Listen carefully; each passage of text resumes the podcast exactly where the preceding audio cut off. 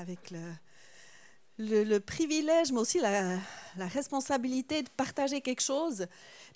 En général, je choisis toujours simple, c'est les choses qui me touchent. Et puis je me dis, ben, je vous partage les choses qui m'ont touchée, où je vois Dieu, où je suis encouragée.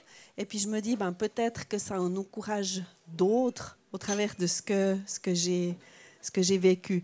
Le message de ce matin, je l'ai reçu, euh, quelqu'un nous l'a partagé cet hiver, j'ai eu la chance de faire un camp, et puis l'orateur, c'était Benjamin Pouzin du groupe Glorious, qui a partagé ce message, et puis ça m'a touché dans cette simplicité, dans cette façon de lire la Bible aussi. Et puis je me suis dit, mais on va pas gaspiller un message comme ça, on va le multiplier. Donc moi, je prie qu'après ce matin, il continue de se multiplier en action dans nos vies, parce qu'on va peut-être le raconter à d'autres. Et puis que ça ne soit pas une lettre morte, mais que, que ça soit vraiment quelque chose qui soit, qui soit vivant. Ça m'a touché dans la façon dont Benjamin Pouzin partageait ses messages. C'était des, des, leçons de comment lire la Bible. C'est pour ça que j'ai demandé à Nathanaël de vous préparer ce, ce petit billet, euh, parce que je trouve que c'est une façon de lire la Bible. Euh, il y a plein de façons de lire la Bible. Moi, la première fois que je l'ai lue en entier, ça va peut-être vous faire rire, mais c'était la Bible en 365 histoires que je racontais à mes enfants. Ben, je l'avais jamais lue en entier avant de la raconter. Donc ça a pris 365 histoires, 365 soirs pour que j'aie lu pour la première fois la Bible en entier. Et puis après, ben, j'ai choisi d'autres façons de lire la Bible. Je m'étais acheté une Bible imprimée à lire en entier. Et puis après, ben, il y a des fois où on lit plus que le billet du calendrier à la salle de bain parce que parce que c'est un peu des temps un petit peu plus difficiles. Puis après, on, ben voilà, moi je suis pas quelqu'un de très systématique, régulière, mais cette façon de lire la Bible qui nous a été montrée, ça m'a parlé.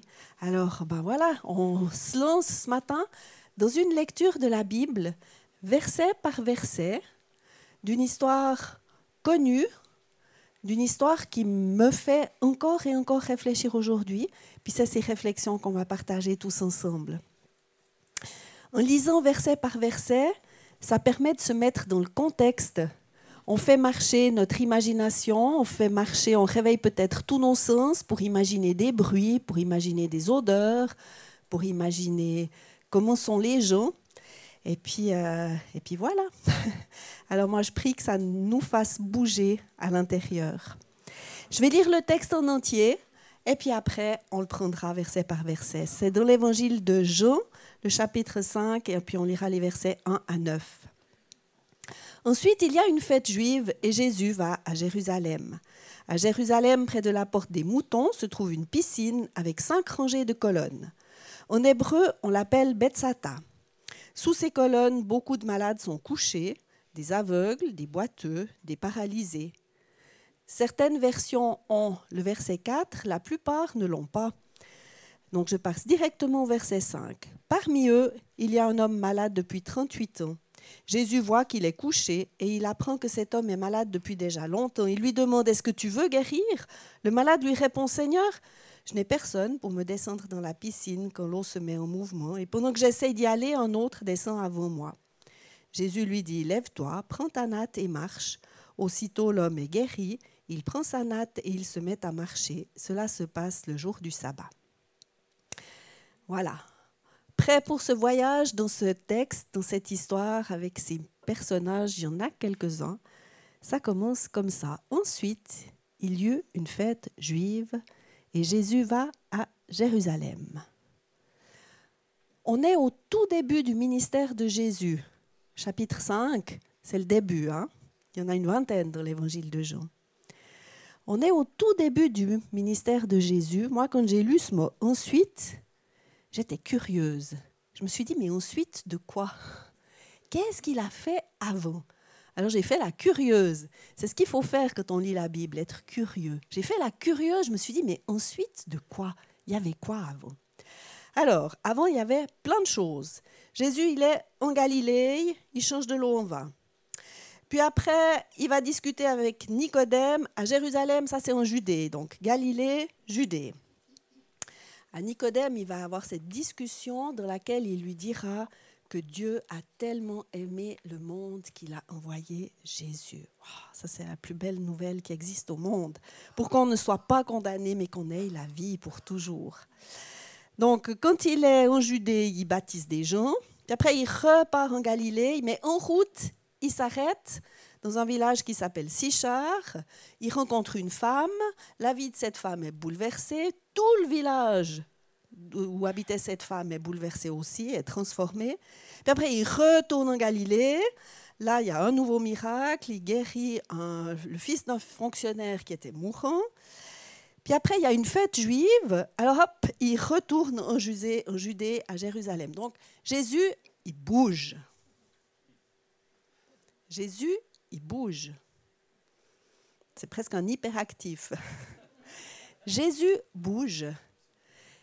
Et quand il se déplace, il rencontre, il rencontre des gens, il parle, il fait des miracles, toutes sortes de miracles, des miracles matériels, il a changé de l'eau en vin, des miracles spirituels, des gens qui se font baptiser, des miracles physiques, des rencontres avec Jésus qui transforment les vies et puis en transformant les vies, ça transforme les régions où ces gens habitent. Est-ce que tu as déjà réfléchi à ça? Que ta région peut être transformée par ta vie, par ce qui transforme ta vie. Et puis là, il y a une fête juive. Et puis il retourne à Jérusalem. Une fête juive, on imagine qu'il y a du monde, qu'il y a du bruit, mais que ça ne doit pas être très, très, très spirituel mais ça, c'est moi qui le dis parce que c'est un peu traité une fête juive. On ne sait même pas laquelle. Donc, je pense que les gens se sont habitués aux fêtes de l'Éternel. Donc, ils arrivent à Jérusalem, on imagine du monde, du bruit, de la joie. Et puis, je pense que les disciples, ils s'imaginent, bah, puisqu'ils sont avec Jésus, qu'ils vont aller au temple. Parce que c'est là supposé être Jésus, ou mieux encore, peut-être que Jésus va se diriger vers le palais. Parce qu'il faut penser que les disciples, ils attendent toujours leur merci, puis ils sont en train de se dire que ce Jésus-là ressemble de plus en plus au Messie qu'ils attendent. Donc peut-être qu'en entrant à Jérusalem, on va aller direct au palais. Mais Jésus va faire un détour. Au verset 2, à Jérusalem, près de la porte des moutons, se trouve une piscine avec cinq rangées de colonnes. En hébreu, on l'appelle Betsata. Jésus n'entre pas par une des portes principales de la ville de Jérusalem. Vous savez qu'il y en a plusieurs. Là aussi, hein, quand on lit ça, on est curieux. On se dit, tiens, un dictionnaire biblique, est-ce qu'il y a quelque chose? C'est quoi ces portes? Puis on s'aperçoit que la porte des moutons, ben, c'est une petite porte c'est pas du tout une porte principale. C'est la petite porte, ça s'appelle la porte des moutons, parce que c'est là qu'on fait entrer, passer les animaux qui servent pour les sacrifices. Hmm, intéressant. Jésus passe par la porte des sacrifices, lui qui sera l'agneau de Dieu qui enlève le péché du monde. Mais s'il y a les animaux qui passent par là, qui c'est qui vient de la campagne, qui a déjà vu une ferme avec des animaux hein? Les animaux se retiennent pas, ils se lâchent quand ça vient. Donc c'est aussi la porte qui sent pas bon. C'est pas très propre. Nos belles baskets, euh, on va les salir en passant par cette porte-là. C'est pas du tout la porte d'honneur. Et peut-être que dans nos vies, on a des portes qui sentent pas bon eh bien, ça ne fait pas peur à Jésus. Ça ne fait pas peur à Jésus de passer par les portes de nos vies qui sentent pas bon, qui sentent le fumier. Jésus, il n'est pas du tout dérangé par ça. Ce n'est pas un problème pour lui. Il n'a pas peur de se salir les pieds. Au contraire, il veut des fois venir nous rejoindre là, juste là où ça sent pas bon.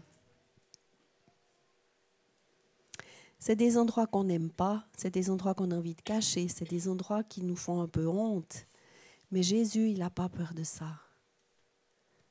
Nous porte des moutons. C'est intéressant parce que dans le prophète Ézéchiel, on voit aussi Jésus annoncé par le prophète comme celui qui est le bon berger. Déjà dans le prophète Ézéchiel, le bon berger qui dit, mais la brebis perdue, je la chercherai, l'égarée, je la ramènerai, la blessée, je la soignerai, je la fortifierai. Jésus, l'agneau de Dieu, Jésus, le bon berger, nos portes sales, et Jésus qui passe par là. Et puis cette piscine, cette piscine avec cinq rangées de colonnes, donc j'imagine que ça doit être un endroit assez grand, j'imagine. Et puis un nom, un nom pour cet endroit, Betsata, et ça veut dire maison de grâce. Voyez comme on trouve des choses intéressantes quand on prend le temps de s'arrêter verset par verset. Maison de grâce. Je crois que c'est un nom merveilleux. J'aimerais que ma maison s'appelle maison de grâce, que ma vie soit maison de grâce. On arrive gentiment au verset 3. Sous ces colonnes, beaucoup de malades sont couchés, des aveugles, des boiteux, des paralysés. Beaucoup. C'est le premier mot qui a résonné. Beaucoup. Pas juste un, pas juste dix, beaucoup de malades, couchés, arrêtés, stoppés, aveugles, boiteux, paralysés, et Jésus vient, et Jésus vient peut-être nous rencontrer, rencontrer quand on est arrêté dans nos vies. Je pense à la parole qu'Anne a partagée tout à l'heure. Arrêter dans nos vies parce que c'est difficile et parfois ça nous paraît même plus que difficile, ça nous paraît impossible. Un aveugle, il est, c'est impossible de voir. Un paralysé, c'est impossible de marcher. Et Jésus vient là où c'est pas seulement difficile, mais là où c'est devenu impossible. Et la bonne nouvelle, c'est que Jésus n'a pas changé. Celui qui marchait dans les rues de Jérusalem, c'est le même que celui qui est présent ici ce matin par son Saint-Esprit. Il n'a pas changé. Et il vient rencontrer non seulement nos difficultés, mais nos impossibilités. Là où on est stoppé, là où on n'avance plus. Est-ce qu'il y a des, endroits où je n'avance plus? Où c'est impossible? Pas seulement difficile, c'est impossible. Aveugle, je ne vois pas de solution je ne vois pas comment les choses peuvent changer dans mon couple. Je ne vois pas comment les choses peuvent changer dans ma famille. Je ne vois pas comment les choses peuvent changer avec mon voisin. Je ne vois plus. Hein, c'est une expression qu'on utilise. Je ne vois pas comment ça peut changer. Ça montre notre cécité. On parle aussi de boiteux. Est-ce que j'avance qu'à un cas boiteux? C'est pas prévu comme ça de marcher dans la vie. C'est pas prévu de boiter. Mais des fois, la marche nous fait mal. On boite, mais peut-être qu'on a qu'un soulier, ou peut-être qu'on a un caillou dans un soulier. Non, là, c'est plus que ça. Hein. Ou qu'on est carrément paralysé, stoppé net. C'est fini. Je ne peux plus avancer je ne sais pas comment faire pour aller de l'avant. Je ne sais pas comment faire pour changer. Je ne sais pas comment faire pour paralyser, stopper.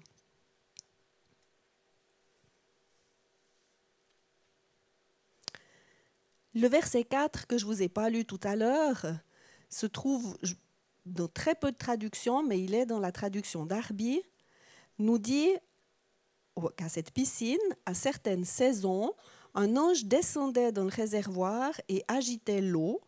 Le premier donc qui entrait après que l'eau avait été agitée était guéri de quelque maladie qu'il fût pris. Ça change de vocabulaire avec la parole de vie que je vous ai choisie. Hein. Donc, c'est un peu un truc un peu bizarre, magique, conditionnel, vague. Le miracle, pas garanti du tout, parce que c'est à certaines saisons, mais certaines, on ne sait même pas quand. À certaines saisons, il y avait un ange qui venait. Et puis alors, très très sélectif, hein, le miracle, c'est pour celui qui court le plus vite. Celui qui court le plus vite. C'est vraiment une histoire euh, étrange, mais étonnamment, cette histoire étrange rassemble beaucoup, on a vu, d'aveugles, de boiteux, de paralysés. On a tous envie d'un miracle, même si c'est très bizarre, très sélectif, mais les gens sont là, ils sont venus. Et puis ce matin-là, au verset 5, on lit, Parmi eux, il y a un homme malade depuis 38 ans. Parmi eux, on voit Jésus, il envoie un. Jésus, euh, moi c'est ce que je trouve extraordinaire, c'est que là, il envoie un, parce que Jésus, c'était il était encore comme un humain qui peut être qu'à une place, à faire une chose à la fois. Maintenant, il est au ciel, ressuscité, il envoie son Saint-Esprit. Donc, parmi beaucoup que nous sommes, au fond de mon cœur, j'ai cette certitude que tu es celui que parmi eux, le Saint-Esprit voit. Je prie que tu puisses croire ce matin dans ton cœur que tu es celui que le Saint-Esprit voit. Puis en même temps, ce parmi beaucoup, ça nous montre que si Jésus s'intéresse aux foules et qui parle à des foules, c'est les individus, les personnes qui cherchent, les personnes qu'il aime. C'est pas un groupe. Jésus, il aime l'Église, mais Jésus, il t'aime toi, toi, toi, toi, toi, toi, toi et il s'intéresse à toi en tant que personne. Un homme malade depuis 38 ans. 38 ans, c'est long. C'est la moitié d'une vie. 38 ans. J'ai trouvé intéressant d'apprendre que c'est le temps dans le désert. Vous allez me dire, non, c'était 40 ans dans le désert, Anne, tu te trompes. Eh bien, si vous allez relire, vous verrez qu'ils ont mis deux ans pour arriver jusqu'à la terre promise. Puis ils ont envoyé les espions. Regardez. Et puis ils ont cru de tout leur cœur, avec une foi mais extraordinaire, ceux qui disaient que c'était impossible. Ils ont eu une foi extraordinaire dans les espions qui, sont rentrés en disant c'est impossible. Et du coup, ils ont passé 38 ans dans le désert. Parce qu'ils ont cru que c'était impossible. Zut, hein. Alors voilà. Jésus a rendez-vous avec ce genre de pensée. C'est impossible. Est-ce que tu as ce genre de pensée C'est impossible. Moi, j'ai ce genre de pensée, c'est impossible. Et c'est des pensées qui rendent Dieu, mon Père, triste. Puis moi, j'aime pas quand Dieu est triste. Puis s'il est triste à cause de moi, alors je lui demande pardon, tout simplement, pour ces pensées qui le rendent triste. Parce que lui, il n'a pas prévu qu'on croit, qu'on mette toute notre foi à croire que ce n'est pas possible. Bon, on revient à ce paralysé qui est là. Puis je me suis posé la question, mais est-ce qu'il croit encore Après 38 ans, qui vient à cette piscine? Est-ce qu'il croit encore? Est-ce qu'il croit encore que c'est possible d'être guéri? Oui, puisqu'il est là. Puis moi, je crois que j'ai envie de dire non. Mais je ne suis pas gentille en disant ça. Parce qu'en fait, j'avais envie de vous poser la question, ça faisait peut-être 38 ans que vous venez à l'église, mais est-ce que vous croyez encore que Dieu peut faire quelque chose dans votre vie? Ou bien vous êtes juste là parce que vous avez l'habitude d'être là. C'est pas gentil. Hein je m'excuse. Est-ce qu'il croyait encore? Ou est-ce que Dieu s'était devenu une théorie, une philosophie, une sagesse.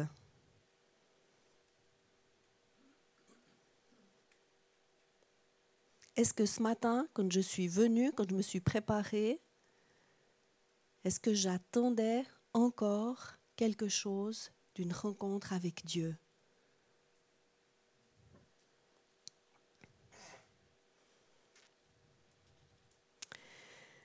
On arrive au verset 6. Jésus voit qu'il est couché et il apprend que cet homme est malade depuis déjà longtemps. Il lui demande, est-ce que tu veux guérir? Jésus le voit. L'homme est couché. Ça veut dire que Jésus le regarde comme ça. Jésus le voit. Je ne peux pas imaginer qu'il le regarde comme ça, ou pire, comme ça. Non. Jésus le voit. Vous imaginez Jésus, le Fils de Dieu, qui se met à notre hauteur.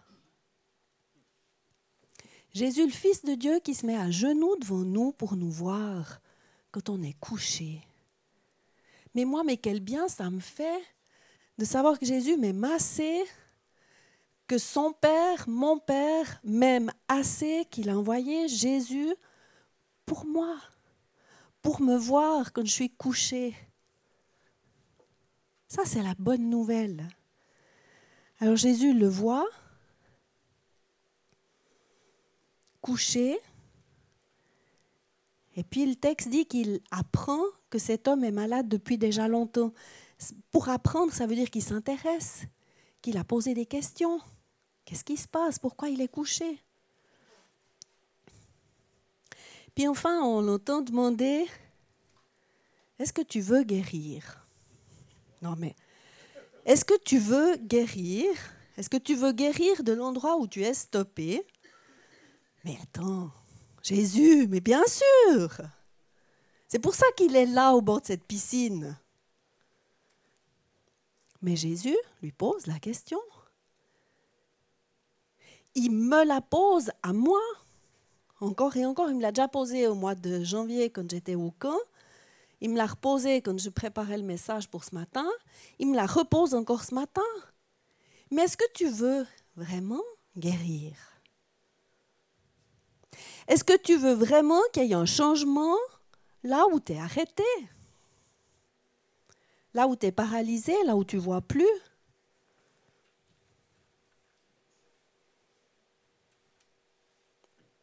Est-ce que tu veux vraiment? Est-ce que je veux vraiment? Alors on va y voir le malade, qu'est-ce qu'il répond? C'est au verset 7. Le malade lui répond, Seigneur, je n'ai personne pour me descendre dans la piscine quand l'eau se met en mouvement. Bon déjà, le malade, moi, ça me fait un peu bizarre. Hein. Il n'a pas de nom. C'est devenu toute son identité. Le malade. Le malade. Est-ce que des fois, on se réduit pas, enfin, on réduit pas notre identité à notre problème, et notre problème devient notre identité? Le malade. Alors c'est intéressant ce que le malade dit parce que il dit j'ai personne pour me descendre dans la piscine quand l'eau se met en mouvement. j'ai personne. Je suis tout seul.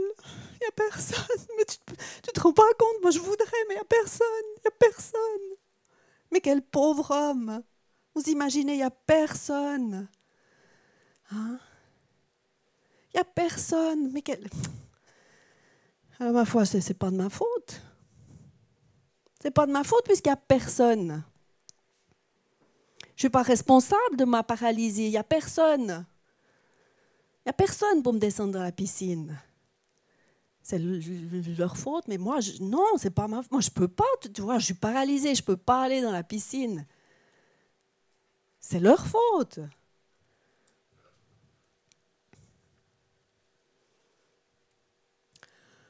On pourrait imaginer dans quelques histoires euh, de couple, ben, ma foi, si mon mari m'aimait mieux, je serais heureuse. Si mes enfants, blablabla, bla, bla, je serais heureuse, mais mes enfants, on met la responsabilité de notre bonheur, écoutez bien, on met la responsabilité de notre bonheur sur notre conjoint, sur nos enfants. S'ils font pas, c'est pas ma faute d'être malheureuse. Je suis mal aimée.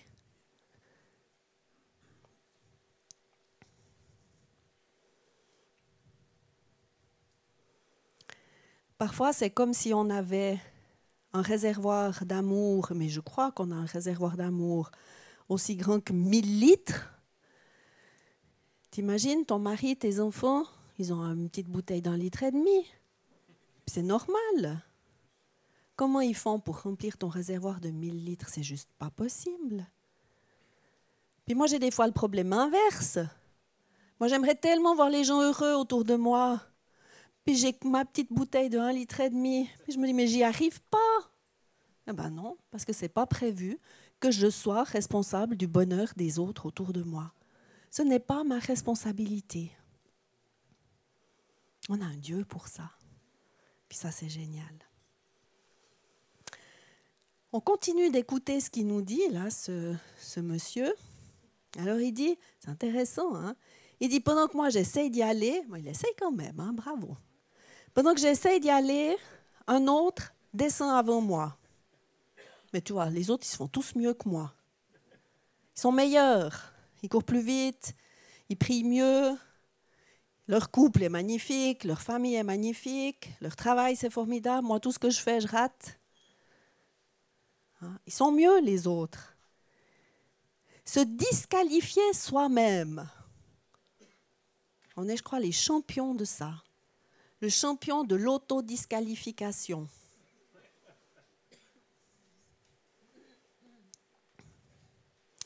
Puis bon, après, euh, je suis désolée, mais ça peut tout à coup s'appeler la jalousie.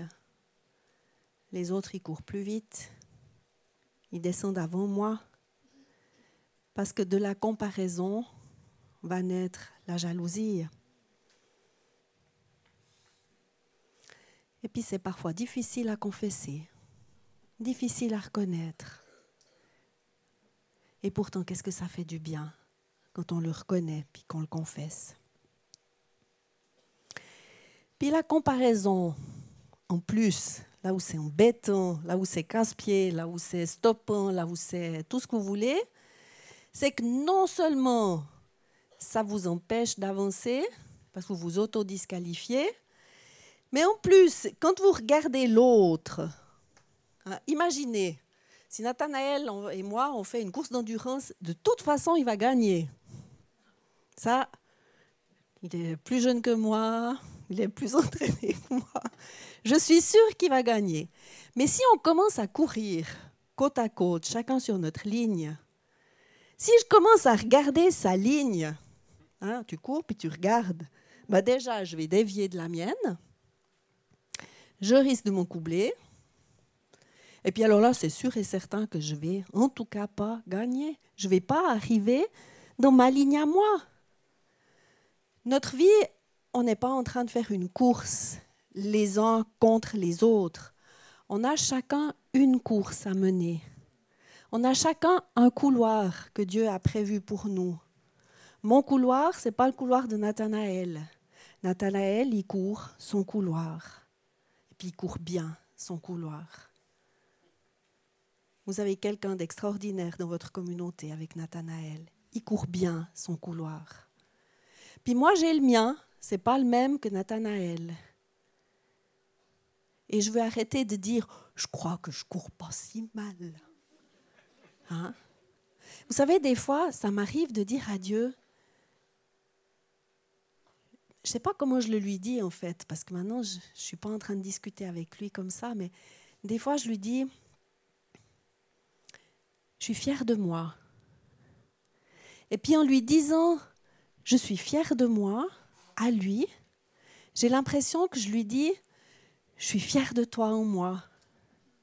Mais je crois que lui, il aime quand je dis que je suis fière de moi. Parce qu'il se dit, ah, elle a compris. Elle a compris qu'elle avait de la valeur. Elle a compris qu'elle avait du prix. Alors, ce n'est pas de l'orgueil, non, c'est juste de la reconnaissance. Donc, courir, courir dans sa course, pas dans la course de l'autre. Arrêter de se disqualifier, arrêter que nos pensées soient le pire tribunal pour notre vie. Hein? Voilà.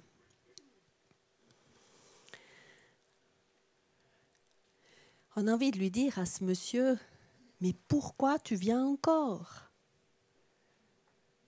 Pourquoi tu viens encore? Par habitude? Pour continuer de te plaindre des autres? D'attendre de voir si un jour quelqu'un enfin voudrait bien s'occuper de toi? Puis moi je me suis dit, mais s'il est paralysé, il y a bien quelqu'un qui l'a amené au bord de cette piscine. Il n'aurait pas pu lui demander, dit, tu peux rester un moment? Bon.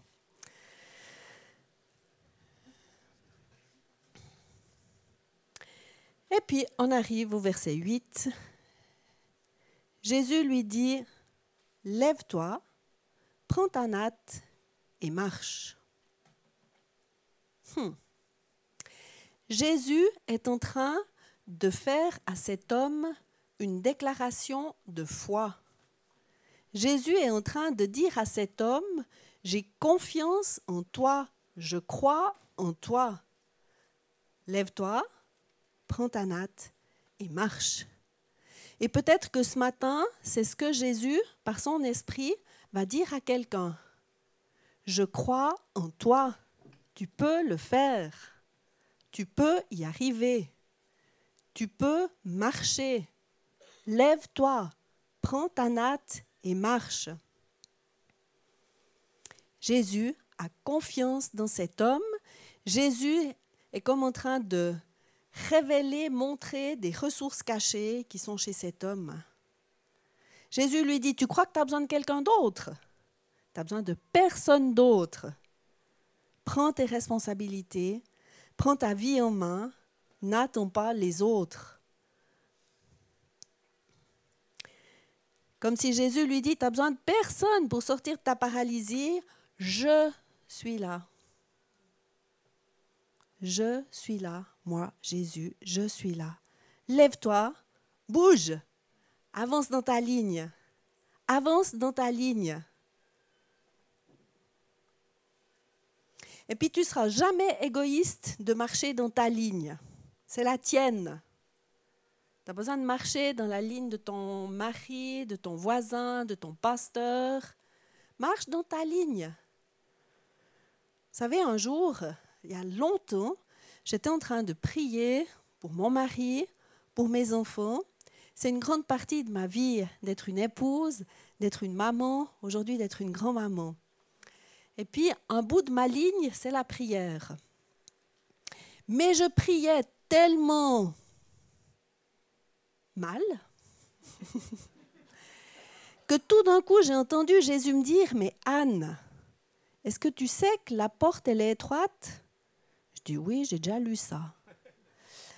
Et j'ai entendu comme si Jésus me disait, mais tu pourras jamais passer la porte avec ton mari dans les bras et tes six enfants. Il faut les poser. Puis tu passes la porte, puis crois que chacun va passer la porte.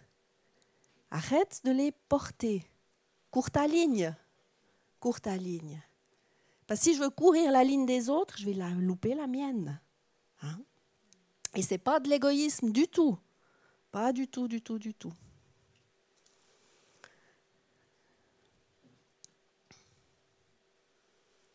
Jésus lui dit, prends ta natte, prends tes responsabilités, et marche. Et il lui dit pas où. Ah, mais si seulement il nous disait où. Eh ben non. Eh ben non. Marche. Jésus donne rarement de détails. Marche. Marche. J'étais curieuse, j'ai été lire un bout plus loin de l'histoire, puis j'ai vu qu'au verset 14, on retrouve cet homme guéri au temple. Je me suis dit, ah, il a marché dans une direction intéressante. Et puis c'est fou ce que Jésus lui dira dans le temple. C'est assez étonnant. Il lui dira, maintenant que tu es guéri, ne commets plus de péché, sinon il t'arrivera quelque chose de plus grave. Il dit de ces choses, hein, des fois Jésus. Ne commets plus de péché, sinon il t'arrivera des choses encore plus graves. Ces versets, on n'aimerait pas toujours les lire, hein, mais ils sont quand même là. C'est fou, moi je me, suis, je me suis fait cette réflexion. Des fois, moi je vais chercher sur Google des infos aussi quand je prépare un message. Mais comme j'ai appris à lire la Bible avec une méthode qui disait que pour être considéré comme vrai, un message, un, une parole de la Bible devait être au moins à deux endroits pour qu'on puisse dire que c'est vrai. J'ai gardé ce même esprit critique en lisant Google. Donc je vais chercher à plusieurs endroits pour être sûr de mes sources. Mais des fois, je me dis, c'est fou, hein On a de la peine à croire la Bible. Un verset particulier, des fois, qui est là, puis qui passe pas. Puis on lit un truc sur Google. Alors ça, Google a dit, Ouais. Moi, je prie qu'on mette notre foi au bon endroit. Je prie qu'on mette notre foi au bon endroit.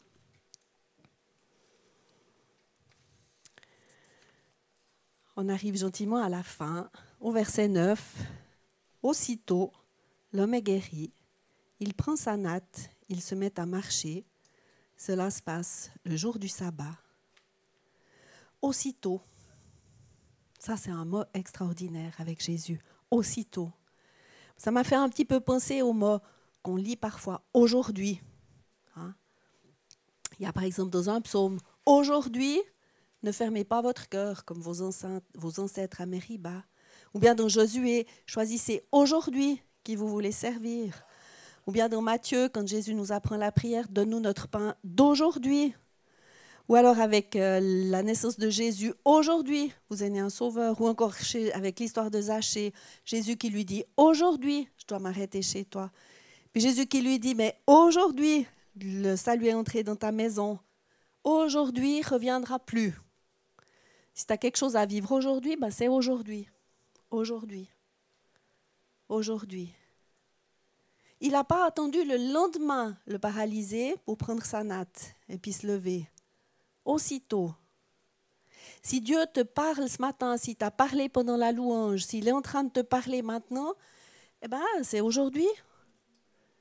Prends l'habitude de lui répondre tout de suite.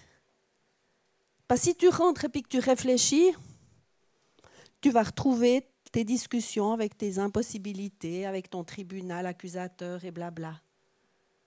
Si aujourd'hui Jésus te parle, ben c'est aujourd'hui aujourd'hui. Et puis c'était un jour du sabbat. C'était un jour du sabbat. Moi, ça me parle, le fait que c'est un jour du sabbat. Ça me parle de la grâce qui passe par-dessus la loi. La grâce plus forte que tout.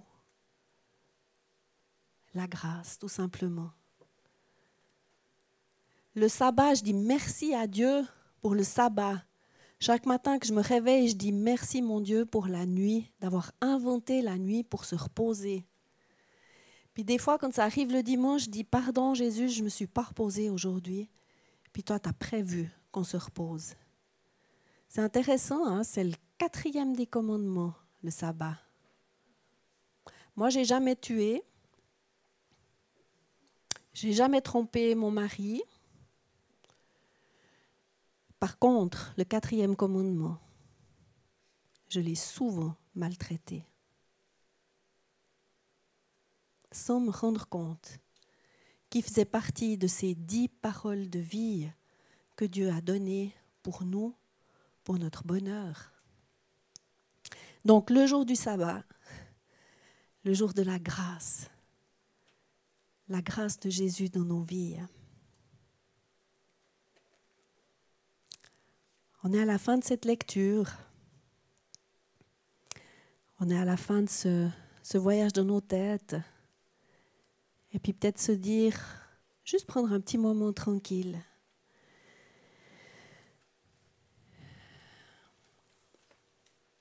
Toi, tu sais s'il y a dans ta vie une porte des moutons qui pue. N'aie pas peur de laisser Jésus passer par là. Toi, tu sais, chaque fois que tu as dit c'est impossible, impossible que ça change, impossible que je change, impossible.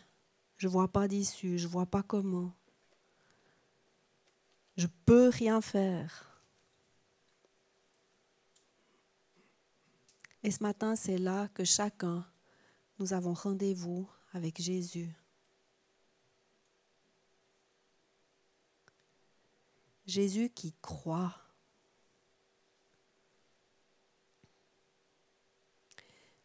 Jésus qui te redonne la responsabilité de ta vie à toi, de ta course à toi, de ton appel à toi, de ton but à toi.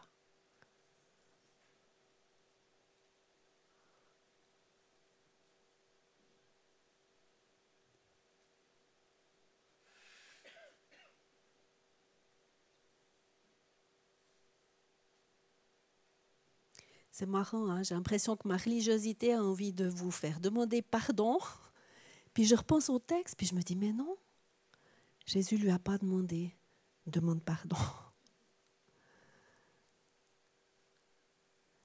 Prends ton rendez-vous avec la grâce que Jésus te donne, avec son regard, avec cette révélation renouvelée ce matin que Jésus, ben, il a quitté le ciel juste pour ce rendez-vous avec toi juste pour que quand tu regardes ta ligne, tu crois qu'il y a un avenir, que tu crois que tu peux faire ta course. Seigneur, merci de nous convaincre par la douceur et la puissance de ton Saint-Esprit. Amen.